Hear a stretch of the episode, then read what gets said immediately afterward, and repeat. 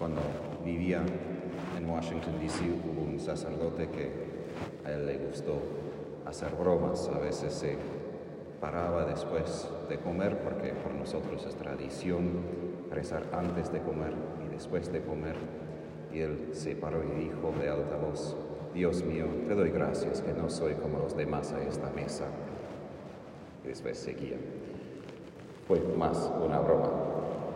Pero esa actitud de ver a los demás en comparación con nosotros es una actitud muy normal, aun si es algo de pecado, porque nosotros buscamos tener algo de seguridad. Y nosotros si miramos que, bueno, no soy tan mal los otros, entonces quizás tengo yo un poco más de esperanza. Si ellos todavía son vivos y el Señor nos, no los ha castigado con relámpagos desde el cielo, entonces quizás todavía ando más o menos bien. Pero el asunto del Evangelio de hoy, más que todo, es dónde encontramos nuestra seguridad. Seguridad no simplemente como emocional, pero en el sentido pleno, lo que nosotros decimos con la palabra salvación. El pecador de verdad en esta parábola es el fariseo porque busca la perfección, busca la seguridad, no más en sí mismo. Él no tiene necesidad tanto de Dios, sino que se presenta frente de Dios ya seguro, ya diciendo, tengo ya mi lista de todo lo que son mis méritos para que tú me puedes aceptar y me puedes amar. Ahora, cuando leemos esto del Evangelio, nos resulta muy fácil de decir, obvio, eso no es bueno.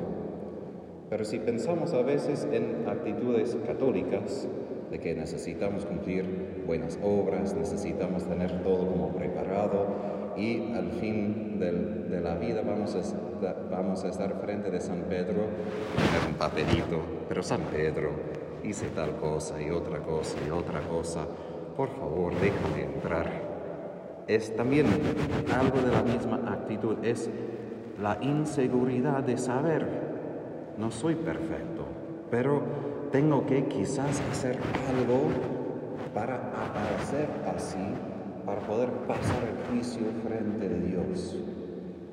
Pero ninguna persona pasa el juicio frente de Dios. Job dice, hasta los ángeles tienen imperfecciones frente de él. Se puede hablar en otro momento sobre esto. Pero la idea es que al fin de cuentas todos nosotros somos imperfectos. ¿Y qué quiere decir imperfecto en ese sentido? Aún fuera del pecado, si pensamos en la Santísima Trinidad, el Hijo, en algún sentido, no es completo sin el Padre. El Hijo no puede venir frente del Padre diciendo, mira, tengo todo, simplemente te quería contar algunas cosas y me voy. En la Trinidad, el Hijo depende completamente del Padre y el padre, para ser padre, en algún sentido necesita el hijo. Es decir, su perfección no es que ya son completos en sí y solo como tiene un vínculo con los demás, como cuando quiere, tiene oportunidad. Tiene una necesidad desde adentro de la otra persona para ser quien es. Y nosotros también somos imperfectos en el sentido de que no tengo todo, pero tampoco el diseño de Dios fue para que yo sea todo.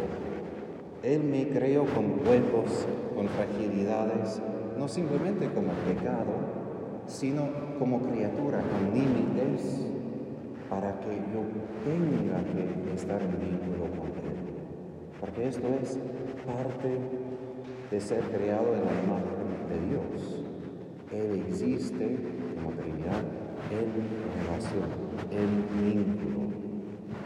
Y el fariseo no lo reconoce. Él encuentra su seguridad no en un vínculo con Dios, con otra persona, en quien él puede encomendar su vida, su corazón, sino él guarda a sí mismo y quiere como construir una imagen de sí mismo perfecta, sin huecos, sin fragilidades, para que Él pueda pasar la prueba de la vida y decir, aquí estoy, ya perfecto, me puede dejar pasar. Y el publicano se va justificado porque Él encuentra su seguridad, su todo en la misericordia de Dios.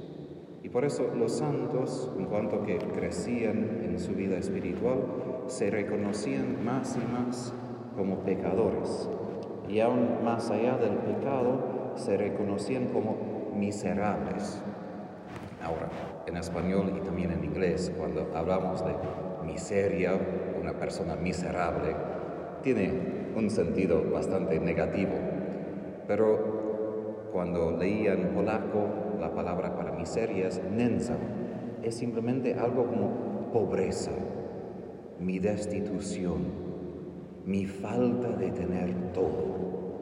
Es de reconocer que yo no tengo nada por mí mismo, soy un vacío que necesita ser lleno de lo que Él me puede dar, lleno de su gracia, lleno de su misericordia. Y eso es lo que el pecado nos hace reconocer, que al fin de cuentas no tengo nada. Todo lo que tengo en el sentido propio es don, es pura gracia. Aún mi propia vida, mi propia existencia, eso también es un don. Y cuando uno reconoce todo lo que yo tengo como apariencia en esta vida es solamente apariencia, porque frente de Dios no tengo fundamento fuera de Él. Eso es la experiencia de miseria, de, pobreza.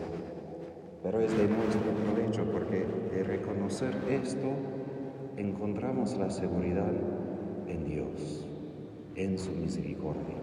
Y por eso Jesús dice que el mundo no encontrará la paz hasta que se convierta y confía en mi misericordia, porque solo su misericordia infinita puede manejar nuestra debilidad.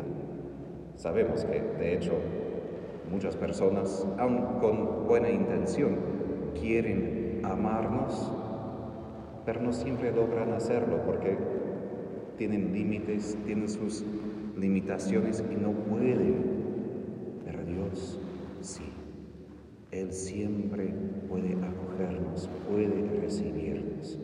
Y eso es lo que en Oseas el Señor dice, que Él prefiere amor y no sacrificios.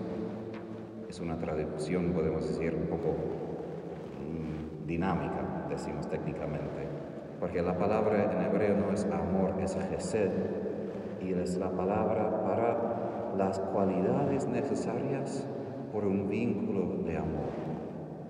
Dios no quiere tanto la obediencia de un siervo que puede decir, aquí estoy, cumplo tus órdenes y se retira.